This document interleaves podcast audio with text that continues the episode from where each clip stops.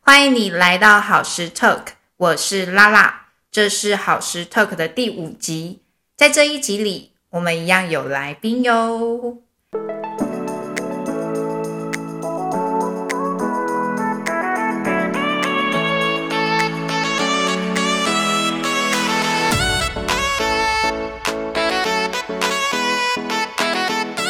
今天的来宾呢，是我一个我的学生，他大概跟我上课有几年？四年哦，四年，谢谢。我们已经迈入了第四年了。嗯，然后同时呢，就是这一个学生呢，他很特别的是呢，就是在我创业的路上，他一路的陪着我，他陪着我找房子，还陪着我找就是名片的制作厂商，以及呢，甚至就是好食良生这四个字也是他帮我写的啊。讲到他就觉得啊。根本不只是学生，是我的很好很好的朋友。好，所以今天的话呢，我邀请他来到我们的节目。那这个节目我们不是要聊说关于创业或者是什么，而是呢，我们要聊聊他的专业。他是一个非常专业的牙医师，那同时也是我看过最有耐心也最温柔的牙医师。哦，感觉好像我现在在告白，但是这是事实，因为我真的看过蛮多不同的牙医。那现在的话，我的牙齿也是受他非常好的照顾。那他就是叫做许慧贤，慧贤医师。那我们就欢迎他，先让慧贤自我介绍一下。嗨，大家好，谢谢拉拉老师，感谢今天有这个机会受邀到好时 Talk 来跟大家分享一些跟看牙齿有关的大小事。呃，四年前我跟拉拉老师相遇，因为那个时候的我在。担任牙医师这工作几年下来，有很多肩颈酸痛的问题。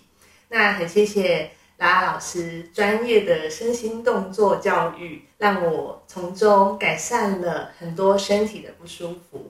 那今天有这个机会，想要跟大家贡贡献我平常看诊的时候一些心得，然后让大家可以更了解看牙齿是怎么一回事。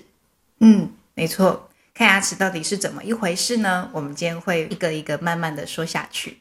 我们今天大概准备了，我看一下，大概哦，将近有十个题目哦。那我们就看看，继续往下喽。今天会很想要找瑞贤来聊聊，其实是有非常重要的原因。那这个原因是因为我在教学的过程当中，其实会常常看到蛮多的人，其实对于他自己的身体，其实是非常的疏离。那甚至疏离的这件事情，就像我上次在。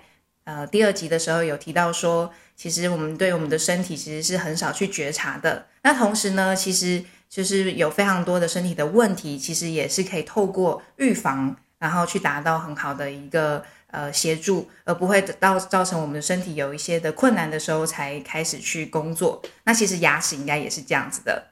所以呢，我们今天要来看看有没有一些看牙医的常见迷思，然后我们今天要带大家一一的去解除这个迷思。那首先的话呢，就常常会有一个问题是这样子，就是常会有人问说，牙齿不痛，没有感觉到不舒服，就不用看牙医。那慧贤，你觉得呢？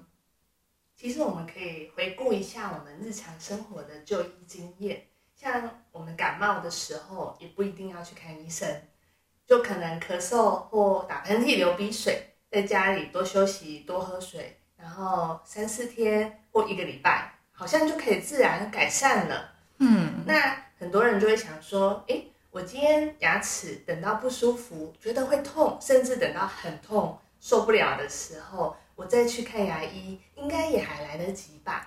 这样真的来得及吗？有时候来得及，有时候来不及。哦。那我们应该要培养的看牙齿的话，它跟其他的就医经验可能不太一样。嗯，应该要养成定期检查的习惯。嗯，那所谓检查，定期的检查指的是，呃，小朋友的话大约是三个月就要检查一下。那大人的话呢，大概半年的时候就要定期洗牙检查。那为什么是这样子呢？因为小朋友的阶段，他可能还在更换乳牙。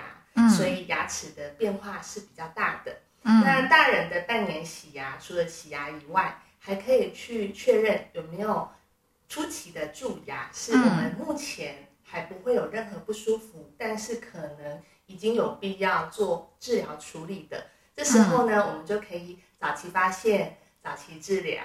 嗯，可是啊，就是很多时候，其实我自己以前也是这样啦，就是要去看牙齿，就是觉得好像有点可怕，然后甚至就会觉得说，那我可以不要去看牙齿，就自己光靠就是自己吃止痛药啊，或者是各种药，或者是用漱口水就可以来改善自己牙体牙齿的问题，等它自然就好。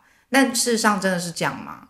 其实像牙齿痛的时候，我们吃止痛药或者是吃一些抗生素。真的是会改善症状的，没有错。嗯，可是呢，牙齿跟身体其他的组织不太一样。我们可以想象，今天我们如果走在路上，地上出现了一个坑洞。嗯，假设这个洞很很小的时候，或许有一些泥沙灰尘就把这个洞主动的塞满，然后你走过去就觉得这个洞是平的。是，但是问题有解决吗？其实没有，这个洞一直都在。嗯，那很多时候我们就会误以为说啊，这个感觉变平了，应该就没事了吧？但事实上呢，往往就是因为这样子的心态而忽略了早期治疗的重要性。嗯，我们的牙齿其实自我修复的能力没有像我们想象的这么的高，所以一旦蛀牙已经蛀到出现有洞这样子的损伤的时候，都会需要医师。经过专业的处理做修补，那一方面是避免它往下蛀得更深，另外一方面也可以让它恢复比较好的功能，才不会影响到我们的整个咬合跟咀嚼的习惯。嗯，不过有时候牙齿其实原本会痛，可是就是甚至那时候可能会到就半夜是痛到睡不着，然后很想要哭的程度。但是就是有些时候就很很奇怪的事，就是诶，他其实我没有去看牙齿，但是呢，有一天居然就不痛了。那我有些时候就是大家都会觉得说，那是不是就是牙齿就没事了？那应该是不是就不用看牙齿？是这样吗？像我们如果感冒的时候，诶，我本来打喷嚏、咳嗽、流鼻水，忽然诶症状改善了，就觉得啊，那我没事了，我应该不用去看医生，也不用再去拿药来吃的嘛。这是一个很常见的习惯，嗯，但牙齿不太一样哦。有时候啊，我们牙齿一开始觉得很痛，它发生的过程是这样子的：起初可能就是一点点小痛，嗯，但是呢，随着时间的增长，会发现这种疼痛的感觉越来越明显，这种抽痛是越来越剧烈的。所以可能就是痛到想哭的程度，晚上睡不着，甚至恨不得有人马上来帮我把这个牙齿拔掉。可是呢，很有趣的地方在于说，我们身体有一个很强的适应的机制，当我们的疼痛到达了一定的临界点的时候，它会。呃，像是神经的组织，可能就会出现坏死的状况。嗯，神经的坏死就会让我们开始渐渐的不痛，甚至到最后完全没有感觉。嗯，这样子的时候，我们就会发现，这个原本很痛的地方完全不痛了，也好像问题就解决了。但事实上呢，解决的只是疼痛，可是病灶还在。那接下来一个神经坏死的牙齿会发生什么事情呢？里面的细菌会不断的滋生，那可能会开始有出现脓包，那细菌感染等等，后续甚至是像蜂窝性组织炎这种比较急重症的状况。也就是说，如果因为不痛，我们就想说啊，应该放着没事，我可以不用去治疗了，那这样子很可能会延误了治疗时机，反而造成后续。变成说要去大医院急诊，甚至住院的问题，这是不能忽视的呢。真的要好好掌握那个黄金治疗时间。接下来这个问题，其实我看了也蛮有感的。那我的很有感，是因为就是我的家人其实之前也有过，就是呃一些身体上的的病痛，可是他因为觉得可能治疗会很害怕，会可能会很痛。所以他就觉得他不想要去做这件事情，所以有点耽误了时间。所以，呃，也有一个常见的迷思是这样，就有人会问说，就是是不是拔牙、抽神经还有植牙会很痛？那是不是可以不要做这些治疗？反正只要我就是不要痛就好了，是这样吗？其实我自己作为一位牙医师啊，我曾经接受过很多的牙科治疗，包含大家常听到的补牙、呃根管治疗，也就是俗称的抽神经。还有大家闻之色变的拔智齿，这一些我都曾经作为病人亲身体验过。拔智齿真的超痛的。那我必须说，其实牙科的治疗到现在有很大的进步，尤其是在麻醉的部分，我们有办法在施打了麻药之后，让整个治疗的过程是很顺畅，而且几乎无感的。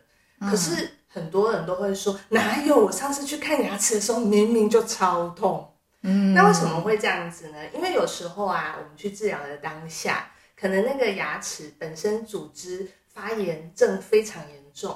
这时候我们打麻药之后，因为药理作用的关系，它的效果会变差。所以通常我看诊的时候都会说，打麻药可以让我们变得比较舒服，但有可能还是会有感觉。那这个感觉多半我们应该都还在承受的范围之内。假设真的觉得很难忍受的话，我们随时也可以中断，没有关系。那我们就要去思考一个问题，就是说，今天为什么我要治疗呢？如果我不治疗，反正我在家里忍一忍，就这样过去了，我就逃过一劫，这样不是更好吗？嗯，是这样吗？其实长痛不如短痛，因为一个牙齿的问题，如果没有治疗，它只会越变越严重。所谓的严重，指的是你要治疗的时间。花费是越来越多，然后呢，要付出的金钱成本也是越来越高，而且治疗计划也会变得越来越复杂。如果我们可以在问题一开始发生的时候就去面对、去处理，往往都可以大事化小，小事化无。但是呢，面对是很不容易的，因为一想到要走进牙科的诊间，就会开始想到那个恼人的噪音。这配音配的真好，或者是有一些奇怪的药水的气味，然后嘴巴要张很久，觉得很酸，然后口水整个流满脸，真的，这个我很有感觉，因为我嘴巴很小，然后每次都要很努力长很大。所以为什么我们要去忍耐这么多的不舒服，去解决牙齿的问题？我们的动力到底从哪里来？其实我们就去想说，今天。为自己做这一些努力跟忍耐，其实是为了让我们避开未来更大的辛苦。嗯，也就是说，原本一颗可以补起来的牙齿，早一点处理，就可以不用面对更辛苦、更复杂的根管治疗。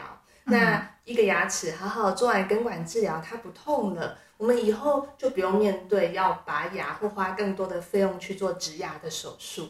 所以，不管是就时间或金钱的成本，还有身体健康的方面来考量的话，早期治疗一定都是比较好的。那至于现在在面对治疗的时候，一定会有很多紧张、害怕，嗯，还有担心会痛的问题。那我会建议可以跟医师讨论，我们可以怎么样把疗程慢慢的一步一步骤去拆解。或许也不用一口气做很多，我们可以每一次推进一点点的进度。那每一个步骤要开始前，都可以先预告我们接下来要做什么动作。嗯，然后遇到会痛的疗程，我们都先把麻药打好打满，让我们整个过程是在比较平顺的方向之下进行。那但是还是会有一些人对于打针这件事情是很排斥的，怎么办呢？我们现在也有所谓的舒眠麻醉的方法，嗯，可以让我们在相对是比较昏沉，像是睡梦的 状态之下进行疗程，很顺畅的完成。那尤其是针对比较没有办法配合的小朋友，那这是很有效的一个办法。所以方法有很多，但就只怕我们不来处理而已了。没错，真的。不过也有人会提到一些事情，就是关于说，是不是就是那我的牙齿只要补过了，然后抽过神经，并且做过假牙，那是不是就从此就一劳永逸，再也不会蛀牙？真的是这样吗？那我们想象今天，如果我们买了一台车，今天这一台车我们买到了非常的高档的进口名车，所有的材料都用最好最棒的，每天都很认真的开它出门上山下海。那或许经过一段时间，我们有一些零件需要汰换，那一下子是轮子要换新的，一下子是车窗玻璃或或者是它的钢板等等有损伤，会需要做修补。嗯，但是我们会去想象说，诶，这样一台车，我只要换了一个零件之后，这个部分就永远不会再坏掉了吗？应该不是这样吧？对。可是当我们来到牙齿的部分，很多人会觉得说：“哎，我的牙齿不是已经补过了，怎么还会再蛀牙？”嗯，事实上呢，是细菌无孔不入。我们一颗牙齿补过、治疗过，一样还是每天会累积有很多的牙垢、牙菌斑卡在牙齿的表面，或是牙结石。那一旦我们没有清洁干净，细菌开始滋生，很可能就会形成再次蛀牙的问题。嗯，那再次蛀牙的状况呢，会发生在补过的地方，也会发生在根管治疗过的牙齿，甚至是都已经做过假牙的牙齿。或许细菌还是会跟着口水从假牙跟真牙之间的缝隙又跑进去，造成里面牙齿的二次蛀牙。嗯，所以这样子了解之后，我们就知道，其实一个牙齿无论有没有做过治疗或做过哪样子的治疗，它都没有办法从今以后一劳永逸，再也不生病。这就是定期检查的重要性。但通常我们讲那么多。还是很常会被问说：“真的没有任何的方法让我的牙齿不要再蛀牙了吗？”那真的有一个办法，那个办法就是把那一颗牙齿拔掉，没有牙齿就不会蛀牙。那不就不能吃东西了吗？所以这其实不是一个办法。对，没错。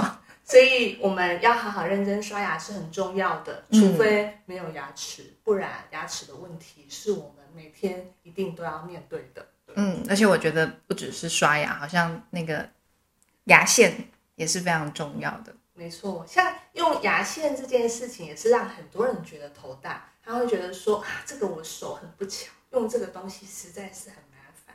那我这样子是不是可以用漱口水就取代？那这时候我就会问一个问题哦：如果我们家里有一些灰尘。哦，或者是小型的垃圾，嗯，你都很明显在地板上看到已经有了。这时候你会想要拖地吗？其实不是，我们都知道应该要大型的垃圾先把它剪一剪，或者是灰尘先擦一擦，嗯，用吸尘器吸一吸，最后才拖地。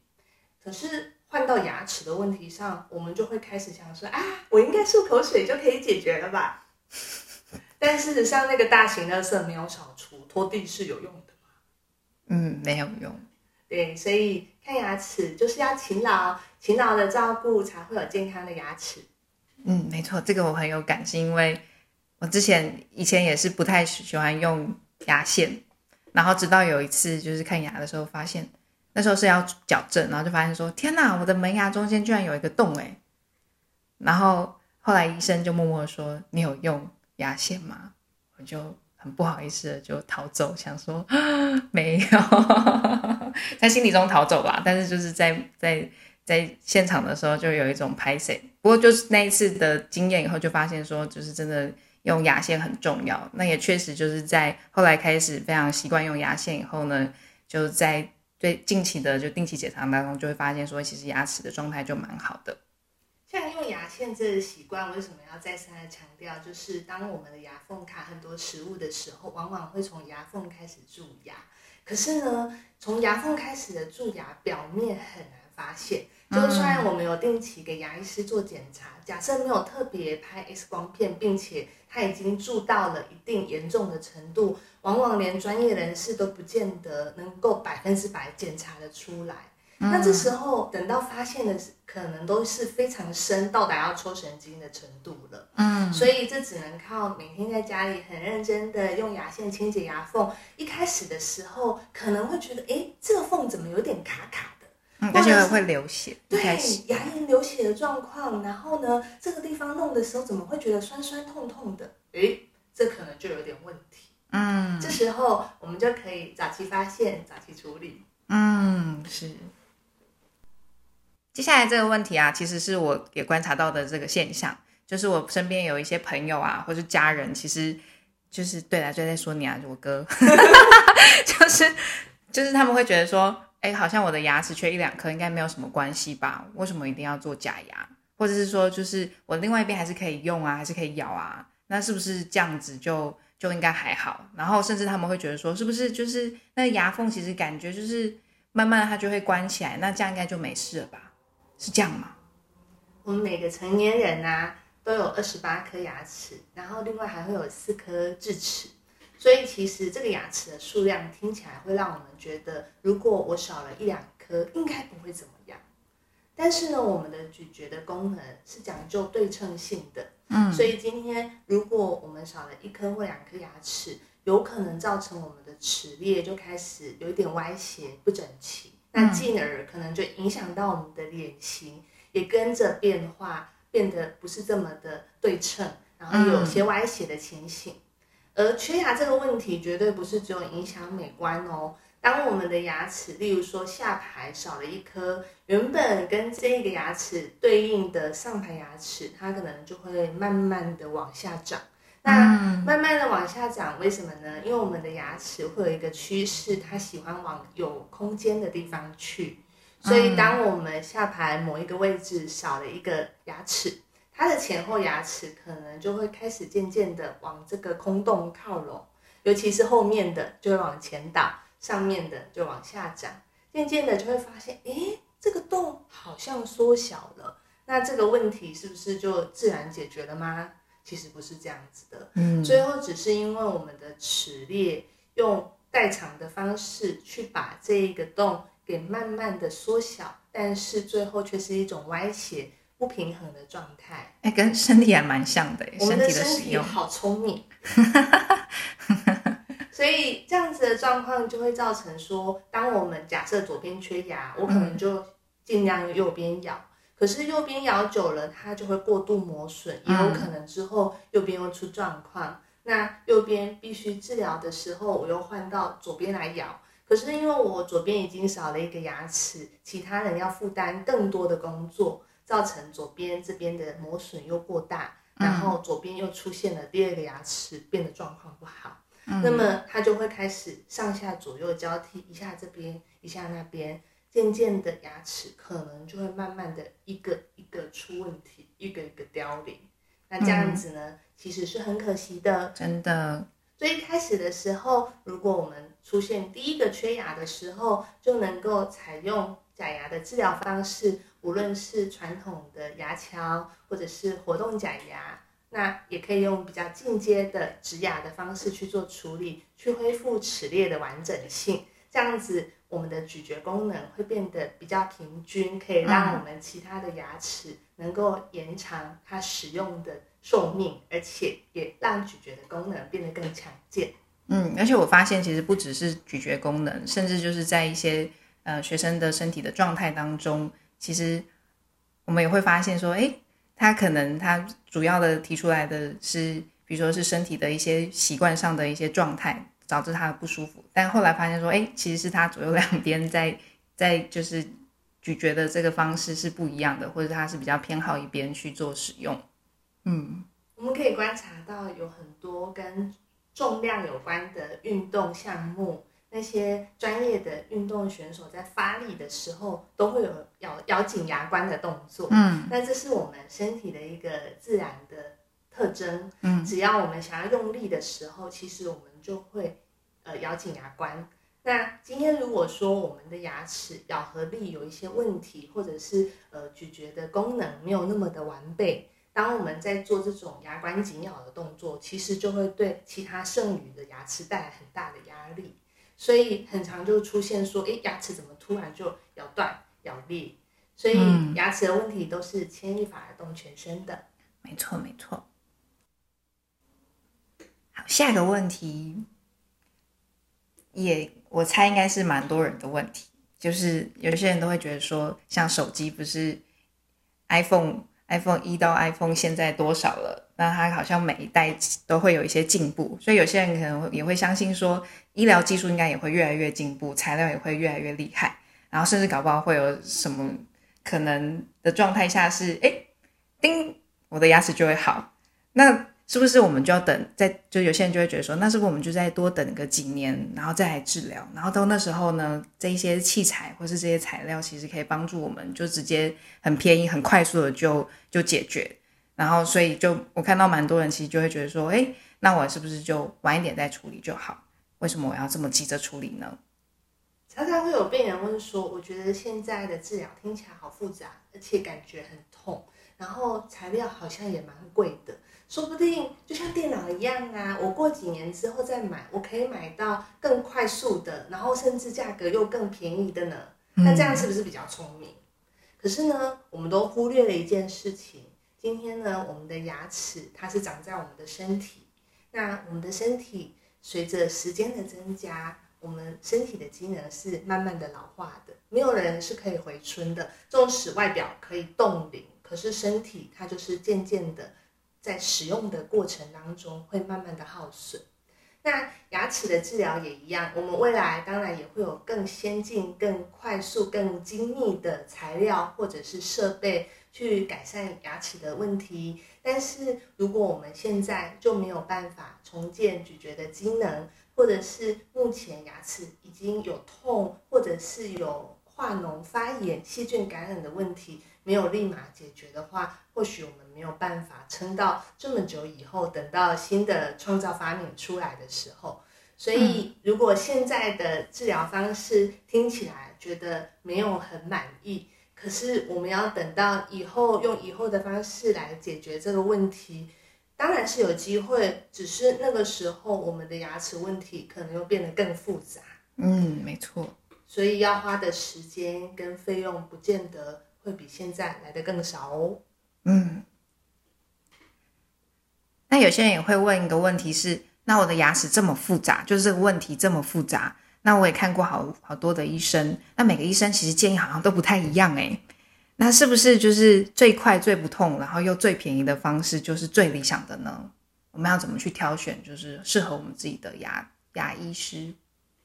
呃，我们在看牙齿的时候，应该大家会有一个经验，牙齿的问题很难是一两次之内就可以完全解决的，一定会需要经过反复很多次的回诊。那所以，我首先会建议大家在选择的时候，优先选择自己觉得交通方便、距离近的。嗯，那有些人他会说啊，我听说哪边哪边有很厉害的名医，然后呢，我可能就是每一次去的时候，我就舟车劳顿，花上一整天的时间，为了要抵达那个医师看诊的地点，而且很难挂。对，那。当然是期待说这位专业的医师可以提供给我很棒的理想治疗，但是我们都忽略了说，其实，在我们啊去看牙齿的这一个路途，其实也是我们在就诊过程的一部分的时间成本。嗯，如果今天我们一个治疗真的需要进行半年、一年甚至更长的时间，呃，我觉得很少人能够经得起这么长时间的舟车劳顿。所以我一般都会优先建议大家选择一个你方便的地点，这是最重要的。是。那再来第二个的话呢，我觉得衡量预算的考量也非常重要，因为我们都知道说，其实所有的材料跟技术，通常它的呃技术更精密，材料更精密，相应的它的价格也可能会比较高。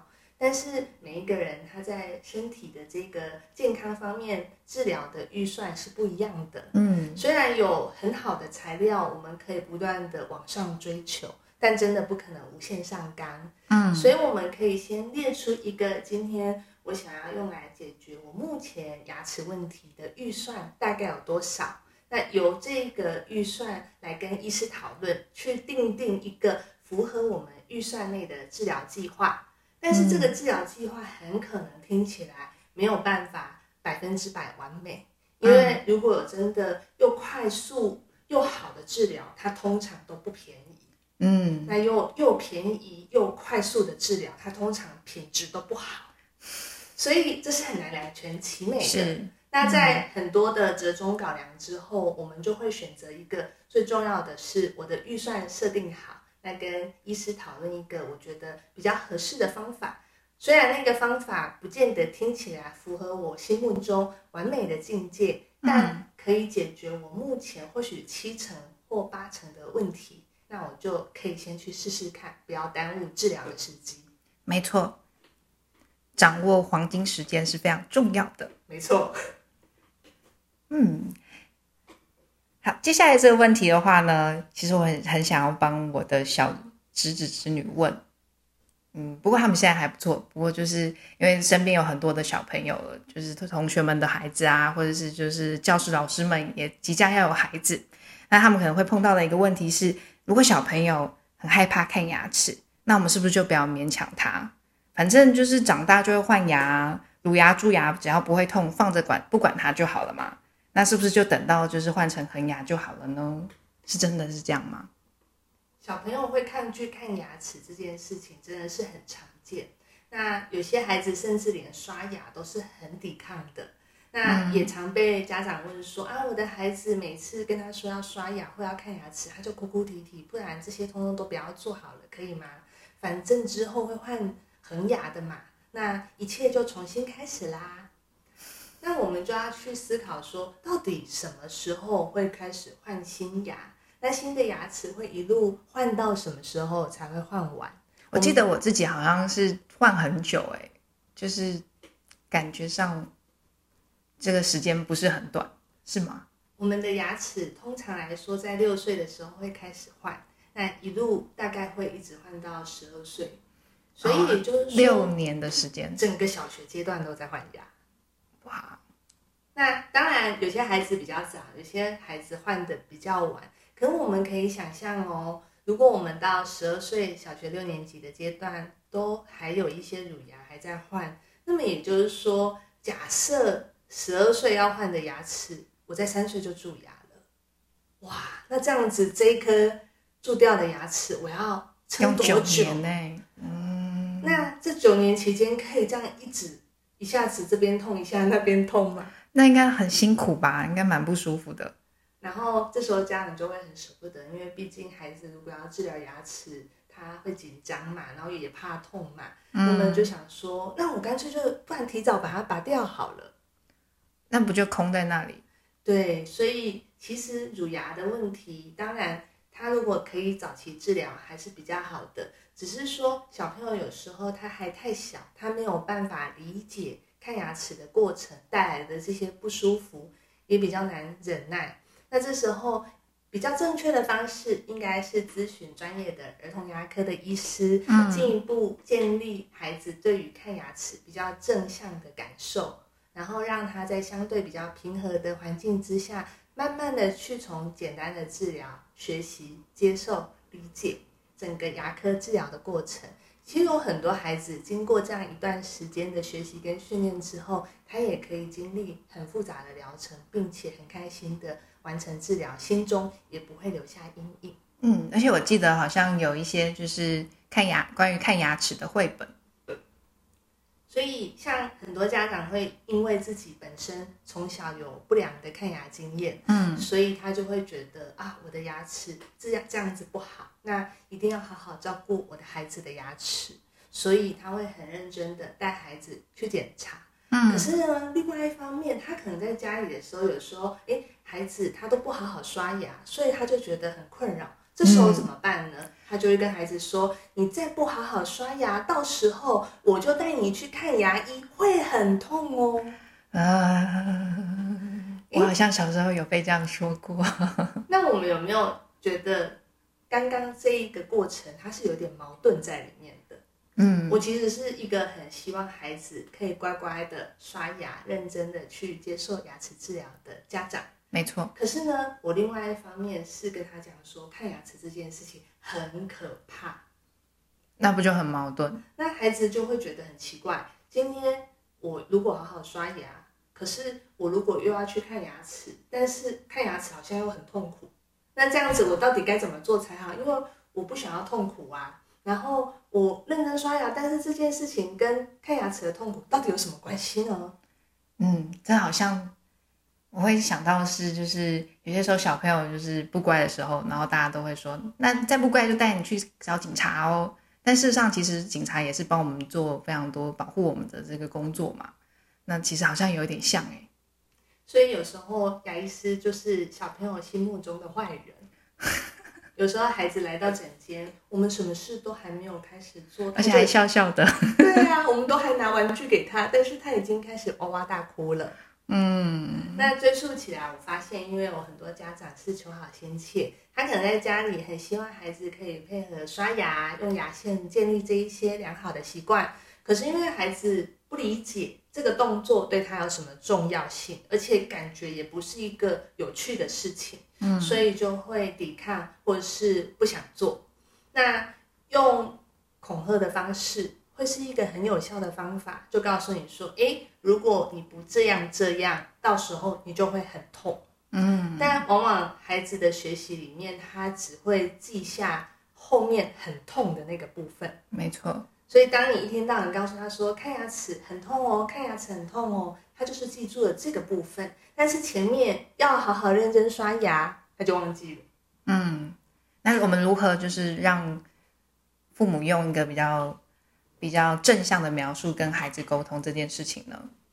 我觉得一开始的时候，其实当孩子开始长新牙，我们就可以让他定期看牙医，建立正向的看牙齿的习惯。那可以使用一些绘本，或者是像现在有一些电视节目都有谈到跟小朋友牙齿保健有关的议题。那这时候父母亲可以用一些比较正向的方式告诉他说。我们刷牙就像是我们每天要帮牙齿洗澡，我们的身体要洗澡，牙齿也要洗澡。那洗的香香的、舒舒服服的，牙齿就会很开心。嗯，那我们要定期去接受检查，就是去看看说，诶，他有没有哪里生病啦？如果有的话呢，我们就可以帮他涂药药，或者是帮他用一些方法让他变得更舒服。那从中慢慢的去建立孩子对于就医的习惯，有正向的想法。那现在的牙医诊所大部分都会有一些呃可爱的布置，或者是他会建立一个比较友善、比较轻松的环境，让小朋友不至于觉得很恐惧。但是呢，呃，家长的话语是很重要的。像我们如果在看诊的过程当中，诶，家长就在旁边说：“你不要乱动，那个不会痛啦。”哦，那他就会听到痛，然后呢，小朋友就会只听到家长一直说痛痛痛痛痛，真的，就算不痛，他也觉得痛了。那我们该怎么换过来呢？这时候就可以跟他说啊，你表现的很好，我们勇敢哦，一起加油。然后或者是说，我们可以一起帮他看看，说啊，我们今天来算算看牙齿有几颗，然后我们就一二三四五这样慢慢的数过去，让他转移注意力。然后不要一直去想着我等一下会不舒服，嗯，那这一些方式都可以让孩子慢慢的去建立正向的看牙经验，比较有机会让他面对这个看牙医的过程的时候是比较放松下来的，嗯，这样应该可以帮助小孩们更勇敢的去面对他自己的牙齿，那也可以其实也可以帮助到。成人自己其实，在面对牙齿看牙这件事情，其实可以有另外一种转化。其实我们常常发现，说很多人对于牙齿的治疗啊，会有很多很可怕的想象。例如说，哎，今天我牙齿开始痛了，然后就进入一种焦虑的状态，怎么办？我这一颗牙齿是不是蛀牙很严重？该不要拔掉了吧？拔牙会不会很痛？如果很痛的话，可不可以不要拔？然后内心就有很多的小剧场。真的，然后好不容易，终于有一天下定决心去看牙医的时候，然后看一看，发现哦，原来只是一个很大的牙结石卡的牙缝，造成牙龈发炎。但是小剧场已经在家里演了一个月，就是要拔掉牙齿，要植牙，要什么什么什么什么，然后就有很多的担心。其实这些都是很不必要的辛苦，真的。如果我们能够有机会好好的借由专业的协助，让我们认清就是身体现在正在面对的情况，或是牙齿现在正在面对的情况，那其实很多时候我们都会发现，事实跟我们原本的想象是完全不一样。所以我发现，其实所有的事情都一样，平衡是很重要的。嗯，我们在面对牙齿的问题的时候，我们也不能过度的大意，就放任它不管。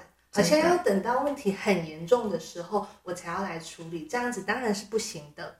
嗯，但是就另外一个角度来说，我们也不要太过于焦虑。真的，有时候就是会有一些地方怪怪的不舒服。假设觉得很担心，那就找专业的牙医师做个检查。那如果真的一位医师看完之后，你觉得好像这个问题还是存在，那你可以再。仔细的检查症状的变化，然后也可以再次的去就诊。其实有很多方式跟资源都可以帮助我们去核对自己的牙齿健康状况。嗯，可是如果过度焦虑的话就没有必要了，因为老实讲，如果牙齿真的有什么问题，光是在家里用想的，它多半都没有办法自己就瞬间变好。嗯，还是要有所行动呀。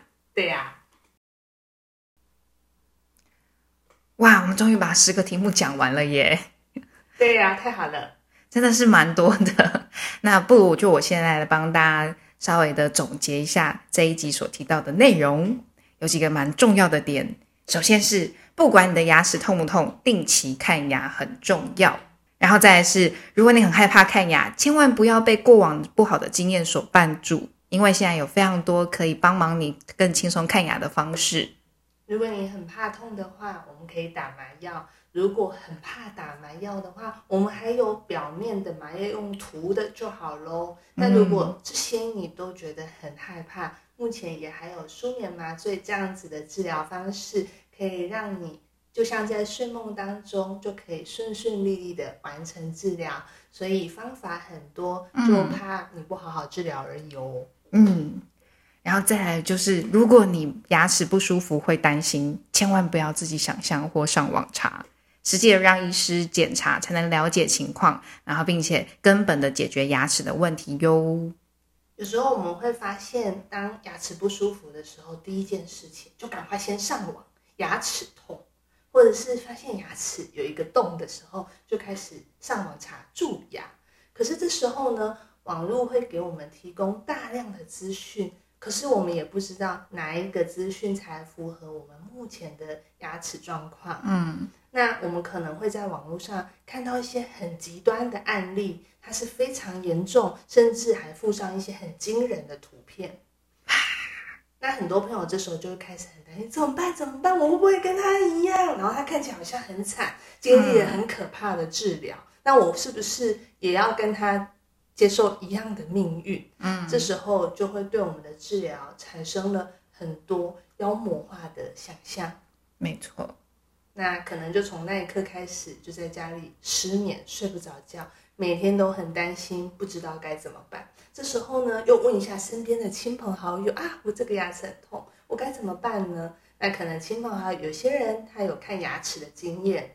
假设我们遇到的是经验很好的朋友，他提供给你很正向的回应，这时候就加强了我们去看牙齿的信心，这是很好的。